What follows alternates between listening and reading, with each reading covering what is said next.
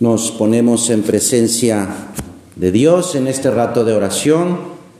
La oración es una, es una conversación con Jesús. Ahora podemos aprovechar que estamos delante del sagrario. Jesús está realmente presente, nos ve, nos oye. Lo acabamos de decir en la oración inicial. Quiere hablarnos, ¿eh? quiere hablarnos. Quiere saber cómo nos estamos preparando para, para su nacimiento. Pues vamos a, a tratar de, de hablar con Él. Mira, yo te voy a dar unas ideas, pero ojalá tú puedas seguir un diálogo con Jesús, un diálogo personal. No importa que vayas por tu cuenta, lo importante es eso, que, que te acerques con confianza a quien te ha estado esperando desde hace más de dos mil años para compartir estos minutos contigo. Vamos ahora a imaginarnos que, que somos, que eres un pastor, un pastor en Belén en aquella noche de paz. Sí, es una noche fría, una noche silenciosa, pero es de esos silencios que no dan miedo, al contrario, dan calma, tranquilizan. Las ovejas están pegaditas, calentándose entre ellas, hace mucho frío. Como todavía los demás me consideran muy pequeño, no me han dejado hacer guardia para cuidar el rebaño. Estoy un poco enojado. Yo ya soy todo un pastor. Sé silbar, sé lanzar piedras muy lejos. Corro casi tan rápido como el perro pastor. De hecho, como todo el día he estado corriendo con el perro, estoy ahora muy cansado y me he quedado dormido. Incluso hasta estaba soñando. Cuando de improviso algo me despertó. Me levanté, el cielo se iluminó y apareció un ángel. Claro, todos nos asustamos mucho. Yo como soy muy valiente me puse detrás del perro pastor. No teman, porque les traigo una buena noticia, una gran alegría para todo el pueblo. Hoy en la ciudad de David les ha nacido un Salvador, el Mesías, el Señor. Y después muchos otros ángeles entonaron una canción maravillosa, la música era fantástica. Yo quería acompañarlos tocando y cantando, Gloria a Dios en el cielo. Después los ángeles eh, se volvieron al cielo, regresaron, todos los pastores nos aprestamos a salir, salir inmediatamente. Vayamos a Belén y veamos lo que ha sucedido y que el Señor Dios nos ha anunciado esta gran noticia. Mientras caminamos, bajando hacia el valle, He estado pensando en todas estas cosas, tratando de asimilar, lo, que, lo que hemos visto y escuchado. Un niño nos ha nacido. Es el rey de Israel, nuestro rey, que está, según dicen los ángeles, en un pesebre y nos invita a ir a verlo, a estar con él. Jesús ahora es un niño necesitado, no de cariño en general, sino de tu cariño, mi cariño. Y ha querido venir porque quiere estar conmigo, quiere estar contigo. Un recién nacido siempre atrae nuestro cuidado, nuestra ternura, nos espera. Pero con el niño Jesús hay algo especial, hay algo más. Porque al contemplarlo nos damos cuenta de que quiere que sepamos de su amor de su cercanía. Esa mirada que con ojos de niño nos dice, tú eres importante para mí. Hoy en este instante, Dios sigue buscando, ¿eh? sigue llamando a la puerta de cada uno. Esta llamada nos da a conocer que nuestra vida es importante para Dios que nos invita, que cuenta conmigo. Dios llama y, y es preciso saber responderle. El sueño de, de todo cristiano, de todo bautizado, es que su nombre esté escrito en el corazón de Jesús, en el corazón de Dios. Y es un sueño que está al alcance de todos. Quizá nos puede parecer excesivo ver nuestra vida así, así en continuidad con los grandes santos, porque tengo la experiencia de mi debilidad. Santo, a eso me llama Dios, a ser santo. Pero ¿cómo? Bueno, ¿qué significa todo esto? Pues que Dios nos llama a ser de arriba, a subir al cielo. Santo como San Francisco, como San Bernardo, como San Juan Pablo II, como la Madre Teresa de Calcuta, como San José María. Así, santo. De hecho, decía San José María, sin que, sin que nos falte un pelo. Quizá puedes pensar que eso es muy difícil, ah, es que yo no estoy hecho para eso, otros quizás sí, pero yo. San José María eh, no se desanimaba al verse así y en 1931 escribía refiriéndose a sí mismo, conozco un, burrito de tan mala condición que si hubiera estado en Belén junto al buey, en lugar de adorar al Creador, se hubiera comido la paja del pesebre. No esperemos ¿eh? determinadas condiciones para responderle a Dios, para responderle contemplando a ese niño, para hablarle a ese niño que está naciendo. Es que no, no tengo tiempo, es que es difícil, es que no me siento digno, es que no se puede condicionar el amor. Claro, si, si se condiciona el amor, pues entonces no es amor. Todos estos son, si lo vemos eh, y que lo estamos viendo en este momento, porque estamos delante del Señor, platicando con Él, pues son pretextos a los que hay que hacer a un lado, porque en aquel recién nacido encontraremos la verdadera felicidad que no termina nunca. El Papa Benedicto XVI se preguntaba, ¿acaso no tenemos todos de algún modo miedo si dejamos entrar a Cristo totalmente dentro de mi corazón? Miedo de que Él pueda quitarnos algo de nuestra vida. A veces sí, nos da miedo me va, a, pedir algo. Incluso decimos, me va a pedir eso que no le quiero dar. El mismo Papa responde, eh, claro que no. Quien deja entrar a Cristo no pierde nada, nada, nada, absolutamente nada, así lo dice el Papa. Nada de lo que hace la vida bella, libre, grande, hermosa. Solo con esta amistad, esta relación con Jesús, verdaderamente se abren las puertas a la vida, a la vida verdadera, a la vida buena.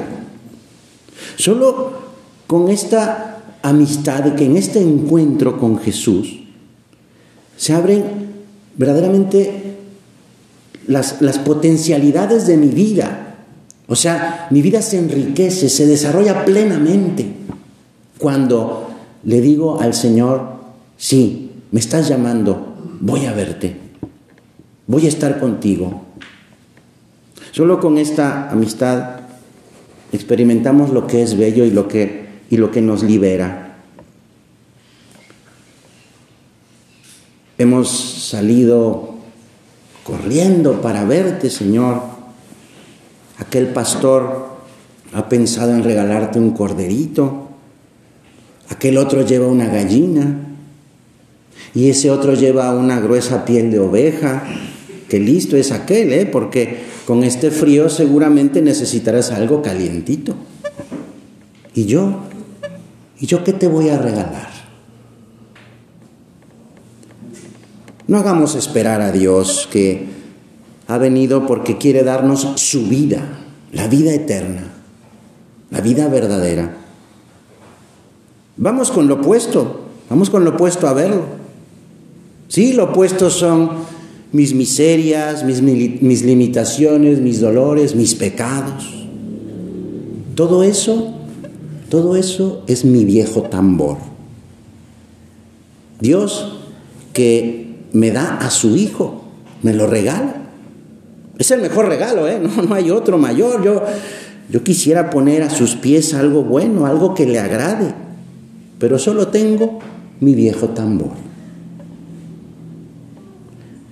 Somos débiles, sí, pero esa no es toda la verdad de nuestra vida. Escribe el Papa, reconozcamos nuestra fragilidad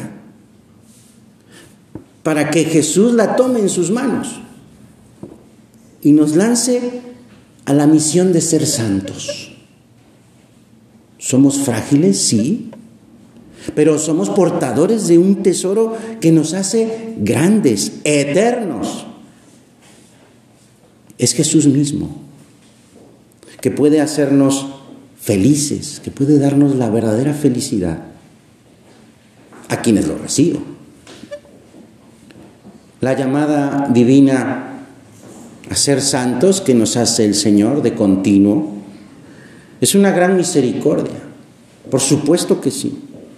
Porque Él es bueno, solo Él es bueno. Señal de que me quiere, señal de que le importo. Cada uno somos importantes para Dios. Dios cuenta contigo por, por lo que eres, no por lo que tienes.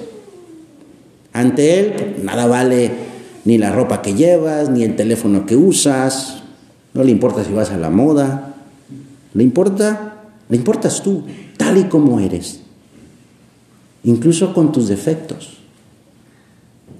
A sus ojos vales, y lo que vales no tiene precio, porque somos sus hijos. Al llamarnos Dios nos libera, porque tú, Señor,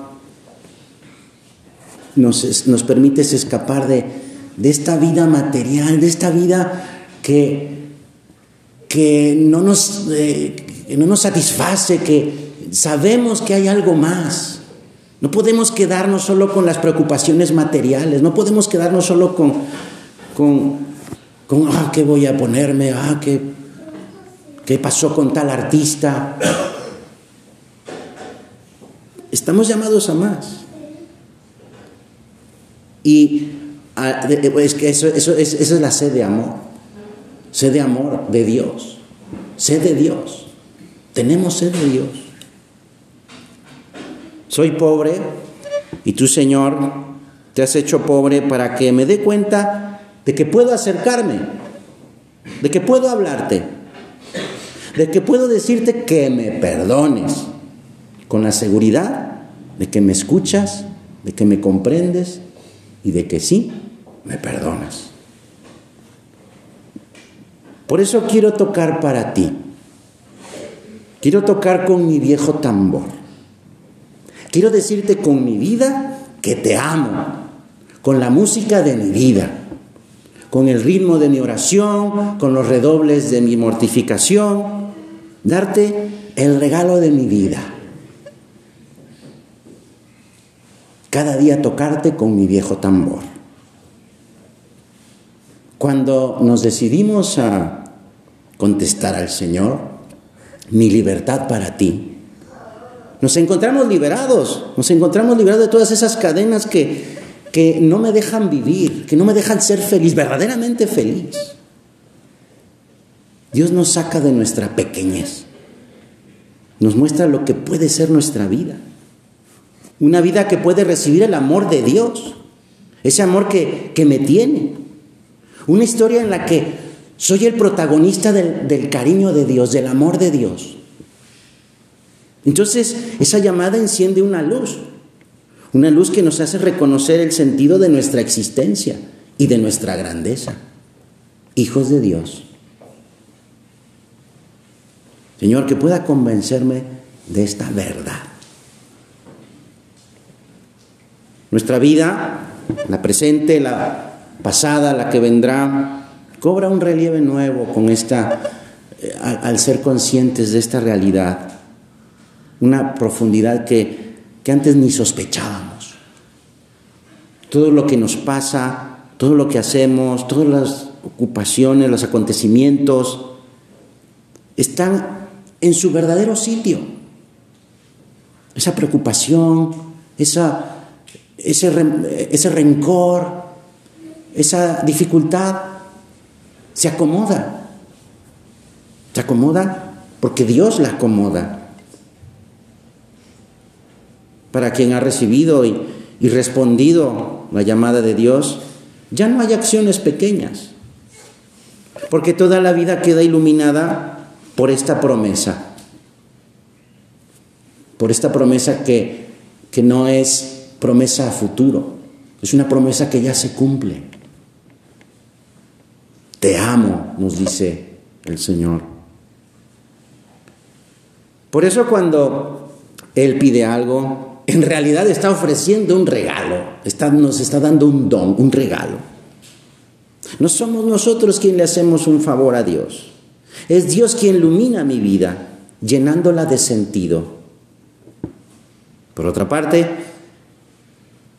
la luz de la llamada a la santidad eso nos, permite comprender que, la importancia de, mi vida no se mide por la grandeza humana, no se mide por los planes que, que realizo, por los logros, los éxitos humanos que alcanzo. No, además, solo unos pocos pueden incluir su nombre en las grandes gestas de la historia universal, pero no se trata de eso la vida. Se trata de encontrar y vivir la grandeza divina, la verdadera grandeza, que se mide en mi relación con Dios, en, ese, en esa convivencia con el Señor. Porque la salvación se está haciendo ahora, ahora, en este momento. Dios nos está hablando, Dios, Dios me está llamando. Y la entrega a Dios no es como subirse a una especie de banda transportadora y que paro y ya camina solita, ¿no? Hay, hay que, sí, hay que, hay que esforzarse, sí, pero con la certeza de que Dios me da su gracia, de que Dios me ayuda.